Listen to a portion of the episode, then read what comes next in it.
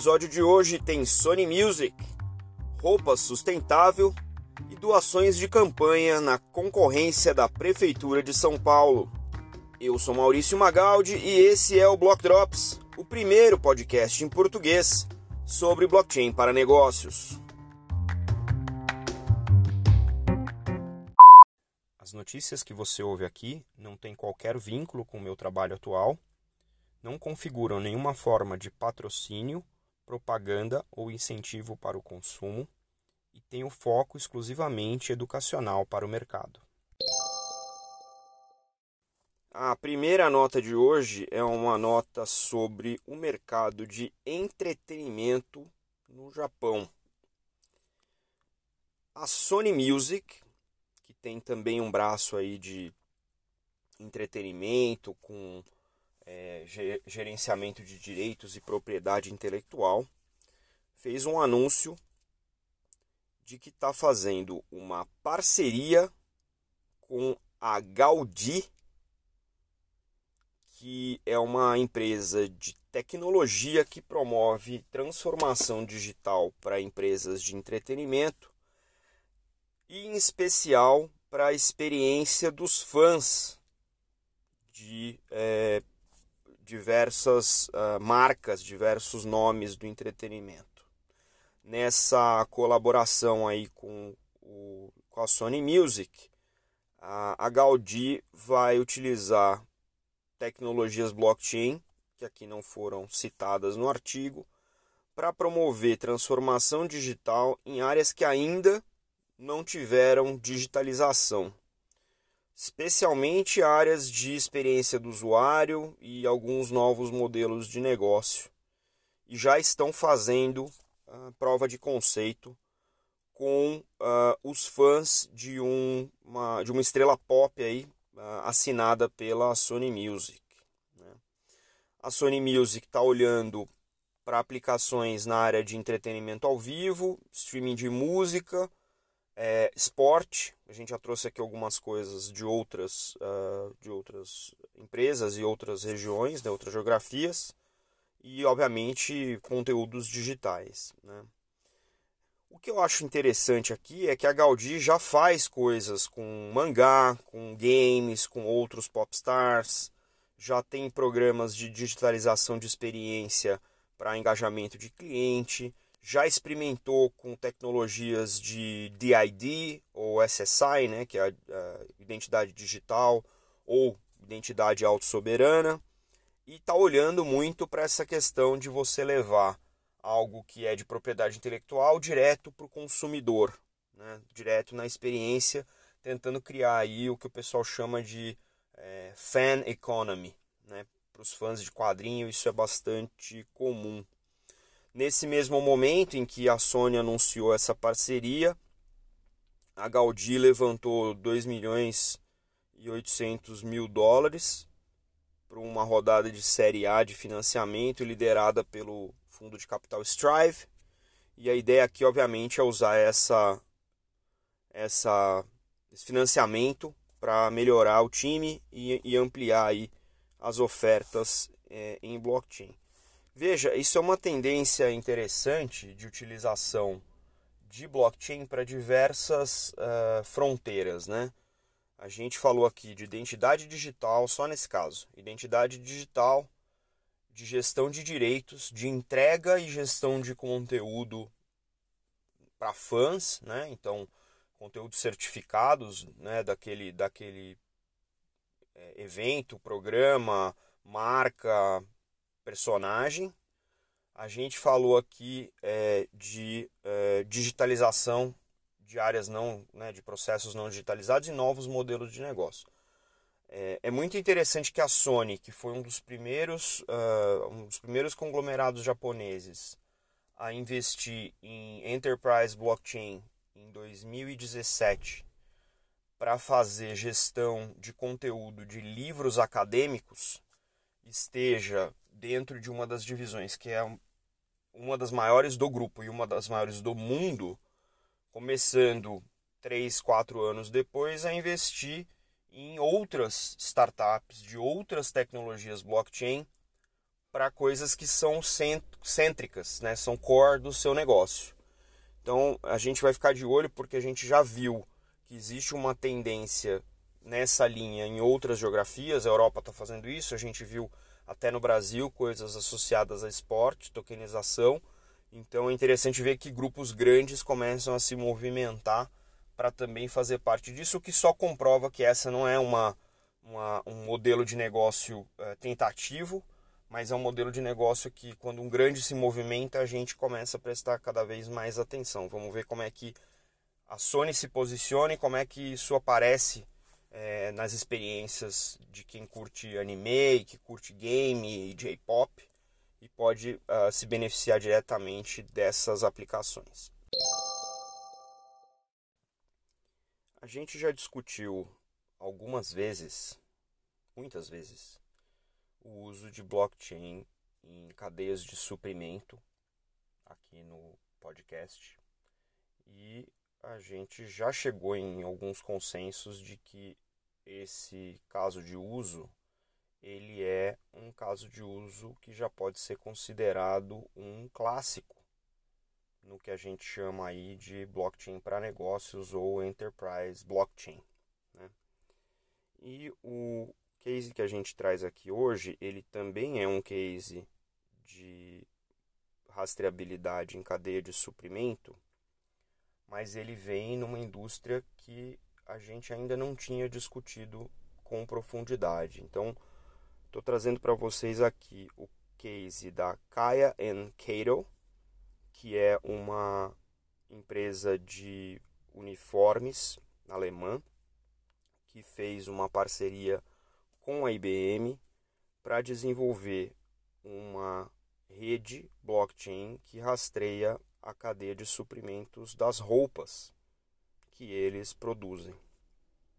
A ideia aqui é dar transparência desde o momento em que a linha ou o tecido ou o algodão são produzidos, manipulados, né, beneficiados, movimentados e passados para próximo é para o próximo elo da cadeia e dessa maneira é, dá visibilidade para quem compra as roupas, de onde veio, como foram processadas, quais foram as práticas utilizadas, né, para também rastrear esse tipo de informação, porque segundo uma pesquisa tanto da IBM quanto da Kaya Cato, existe aí uh, uma percepção de que sustentabilidade do tecido, né, da cadeia de produção têxtil, 77% dos consumidores entendem que sustentabilidade é importante 57% disseram que eles gostariam ou estariam dispostos a mudar seus hábitos de compra para reduzir impactos negativos no meio ambiente. É, num outro estudo, é, 75% é, do, de quem respondeu é, diz que está preocupado com o nível de, é, de sujeira gerado, né, de, de, de dejetos gerados pela indústria da moda e 64% responderam que é, seria mais provável comprar um produto têxtil né, de moda se uh, o seu uh, se as suas características de sustentabilidade possam pudessem ser provadas né? obviamente sustentabilidade tem vários aspectos aqui a gente está falando de desde como uh, o algodão é produzido, cultivado, né, até uh, o tipo de química que é utilizado na coloração, no tratamento dos tecidos, até as práticas trabalhistas né, que regem ou que são utilizadas pela indústria. Né. Segundo aqui a Unicef, o uso de trabalho infantil eh, na indústria eh, da moda é estimado em 170 milhões eh, então, realmente é, é muito pesado uh, esse uso de trabalho infantil. A ideia aqui é que essa rede documente, rastreie todos os passos nessa cadeia têxtil, permitindo que todos os clientes da Cato consigam identificar toda essa cadeia, né, como foi processado, etc. A ideia de certificar isso com blockchain, obviamente, tem a ver com a questão do encadeamento da informação, tem a ver com a imutabilidade, tem a ver com a facilidade de você obter as informações encadeadas uma vez que elas estejam disponíveis na blockchain, e isso facilita muito, por exemplo, uma certificação que a Kayan Cato já obteve, que é o Green Button, que é um certificado do governo uh, alemão sobre uh, essa característica né, de transparência e sustentabilidade. É um selo que é dado para os produtores de eh, têxtil. Agora, é interessante é, que isso não é o único caso. Né? O governo canadense é, propôs um recente para Caxemira, vindo da Ásia. E aqui no Brasil a gente tem o Instituto Alinha, que faz essa rastreabilidade olhando as oficinas de costura que atendem as grandes empresas de moda, né, conglomerados de moda no Brasil, regularizando o trabalho das famílias que trabalham nessas oficinas, tornando o processo regulado e sustentável, e aí o selo do Instituto Alinha é que vai na roupa e é ele que é rastreado através da blockchain do Instituto Alinha para fazer essa certificação de que a roupa que você está comprando em uma das grandes cadeias de moda no Brasil tenha sido feita por uh, oficinas que estão uh, dentro dos padrões aceitáveis, né, legais e humanitários, entregando aquela roupa. A gente vai tentar trazer a Dari Santos, que é a fundadora do Instituto Alinha, para bater um papo aqui com a gente e contar como é que isso funciona. A última nota de hoje é uma nota mais de curiosidade. A gente está acompanhando aqui na cidade de São Paulo as eleições para a prefeitura. A gente teve no último final de semana a eleição do primeiro turno, onde dois candidatos para prefeito foram selecionados para o segundo turno. Né? E uh, uma nota que cruzou o meu caminho agora no final dessa semana é que o candidato do PSOL, o Guilherme Boulos, está usando um serviço uh, baseado em blockchain para rastrear as doações de campanha que estão sendo feitas para ele poder é, fazer a sua campanha concorrendo aí para prefeito da cidade de São Paulo. Segundo a nota, é, ele já recebeu mais de 1 milhão e 200 mil reais para esse segundo turno, ou seja, em doações, e está usando aqui a Decred, que é uma tecnologia de criptomoeda, que faz o rastreamento de todas as informações dos doadores, né, dos valores e dos doadores, para as pessoas físicas, utilizando aí uma aplicação chamada Voto Legal. Esse voto legal você é, entra, faz o registro e pode pagar utilizando, é, pode pagar, né? pode fazer a doação utilizando é, boleto ou utilizando o cartão de crédito. E as informações sobre a doação são registradas no blockchain e depois utilizadas para prestação de contas e auditoria desse processo é, dentro dos processos legais aí do Tribunal Regional Eleitoral. Obviamente tem taxas, tem todo o processamento, mas a ideia aqui é que facilite a vida de quem doa e facilite a vida de quem recebe a doação para poder prestar suas contas e dar total transparência. A gente já falou aqui no podcast sobre o uso de blockchain nas eleições o TSE fez um experimento interessante durante o primeiro turno da, das eleições municipais no final de semana passado. A gente vai ver ainda o relatório do TSE em relação a esse experimento, como é que isso foi, quais foram os sucessos, quais foram os enroscos, os desafios desse processo é, dentro uh, da utilização de tecnologias blockchain para o processo de votação, de eleição propriamente dito mas a gente está vendo aqui uma movimentação interessante em um uh, espaço que no Brasil, infelizmente, a gente não tem tantos desenvolvimentos assim do ponto de vista tecnológico esse ano deu um grande salto. Né? Obviamente, o Brasil é um dos pioneiros no uso de tecnologia para eleição, com o uso da urna eletrônica, que é um processo que vem aí, se não me engano, desde 1996, então já está consolidado e todo ano tem inovações é, tecnológicas muito é, profundas para se manter atualizado.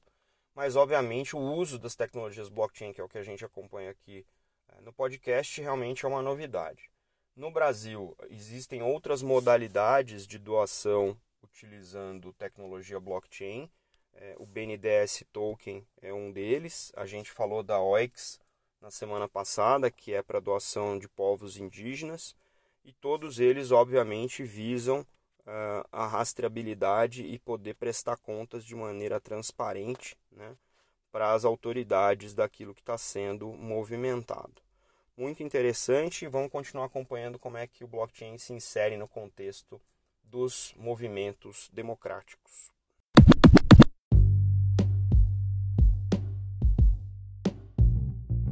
Você pode ouvir o Block Drops Podcast nas plataformas Numis, Google Podcasts, Apple Podcast, Spotify e Anchor FM. Entre em contato conosco através do e-mail blockdropspodcast.gmail.com, no Instagram Block Drops Podcast e no Twitter Block Drops Pod.